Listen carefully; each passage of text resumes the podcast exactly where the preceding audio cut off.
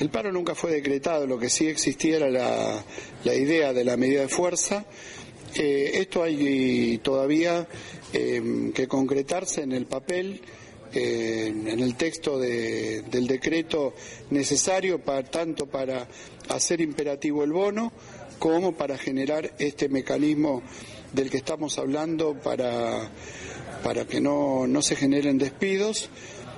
Por supuesto, mañana discutiremos el texto del decreto eh, y esto lo evaluará la- el Consejo Directivo de la CGT eh, si mañana tenemos el texto del decreto el día jueves. Con los empresarios nos hemos puesto de acuerdo. Por supuesto, esto eh, hay que plasmarlo en un instrumento que es una decisión del Poder Ejecutivo.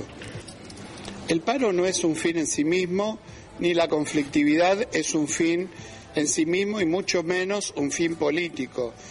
Lo que estamos diciendo es, la, hacemos una medida de fuerza quejándonos por una situación concreta, que es la caída del salario, la caída del poder adquisitivo, la pérdida de empleos y demás.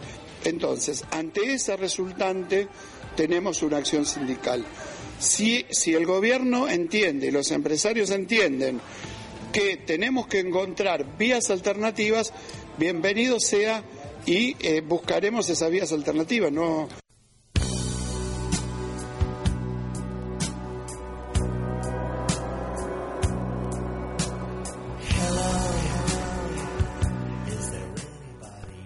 Eh, ¿Por qué arrancaron con Daer?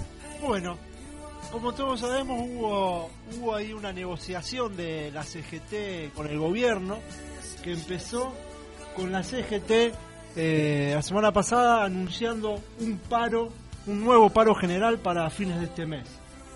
¿Qué buscaba la CGT con eso? Como siempre, a obligar al gobierno a sentarse a una mesa a negociar. ¿A negociar qué? Cinco ¿Qué? mil, cinco mil pesos para los trabajadores. Con 45% de inflación, ¿no? Exactamente. Y paritaria del discreción de cada una de 12%. las empresas, ¿eh? Sí, sí, 5.000 que va a quedar a, di- a discreción de la disponibilidad de las empresas. O sea, que va a quedar a que uno lo pueda discutir con cada uno de sus patrones. No. O sea, de igual a igual vamos a discutir, ¿no? Va- va- Obvio, como el tema de Gieco, de igual a 50 igual. Claro, sí. Lo, lo Va a bueno, estar de fondo. lo bueno es que Daer en esa reunión tripartita, cuando salió de esa reunión tripartita, aseguró que, eh, bueno, ahí lo escuchábamos recién en el audio, que ya estaba con los empresarios, ya estaba todo arreglado y con el gobierno, que solo bastaba eh, el decreto para oficializar esos 5 mil pesos. Pero resulta que después los empresarios y el gobierno los desmintieron y dijeron que los 5 mil pesos eran un techo. Y que cada, como bien decía Chile recién, cada empresa, cada rubro, cada empresario iba a ver cómo, cómo se iba a otorgar ese, ese plus. Me ese regalo, jodiendo. esa limosna, no sé cómo llamarlo. A ver, me están jodiendo, es un chiste. Adelantaron el Día de lo Inocente. Debe ser, debe ser. Lo lindo es que hoy estaba leyendo en el diario, hay un, hay un informe de- del CEPA, el Centro de Economía Política Argentina, que tira algunos datos. Dice, la pérdida, la pérdida de, de salario de los trabajadores en este último año. Y tira, por ejemplo, que en la construcción, para, para recuperar esa, eh, esa pérdida que hubo, eh, no, alcanz- no llegarían lo- no alcanzarían los 5.000 que pidió Daer, que tampoco van a ser, sino que en la construcción necesitarían un bono de 26.000 pesos para equiparar la pérdida que hubo de no- de- en comparación noviembre del 2017 a noviembre del 2018. En el comercio, un eh, de 32.000 pesos debería ser el bono. Los metalúrgicos, 37.000. Los gráficos, 31.000 pesos. Bien. Estamos cerquita. Los precarizados, economía informal, ¿cuánto tendríamos que tener? No, ni hablar, ni hablar. Otra cosa graciosa que sucedió también, que Dar cuando salió de la reunión tripartita, dijo que esos 5.000 eran solamente para, para la actividad privada. Que los estatales no habían arreglado nada. Dejándolo a los estatales a la buena, Sí, lo- a la buena lo- de Dios, digamos, lo- suerte, digamos. Bueno, Lo gracioso, por decirlo de alguna manera, es que en esa reunión tripartita tam- también participó eh, UPCN.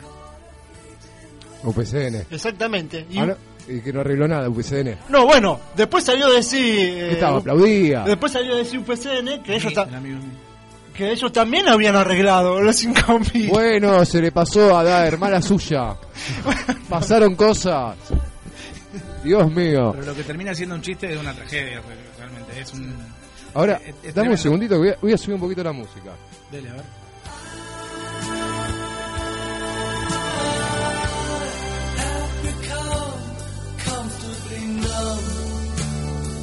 ¿Qué, qué estamos escuchando, George?